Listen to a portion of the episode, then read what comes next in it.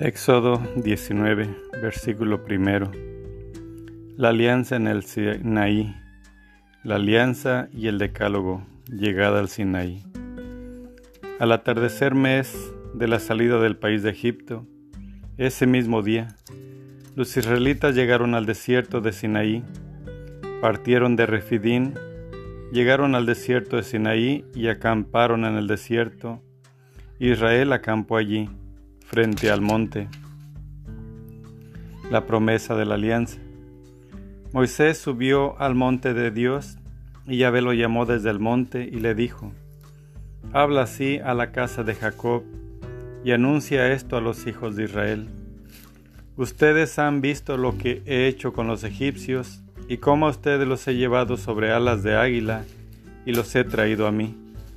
Ahora pues, si de veras me obedecen y guardan mi alianza, serán mi propiedad personal entre todos los pueblos, porque mía es toda la tierra. Serán para mí un reino de sacerdotes y una nación santa. Estas son las palabras que has de decir a los israelitas. Moisés fue y convocó a los ancianos del pueblo y les expuso todas estas palabras que Yahvé le había mandado. Todo el pueblo a una respondió haremos todo cuanto ha dicho Yahvé. Moisés transmitió a Yahvé las palabras del pueblo, palabra de Dios.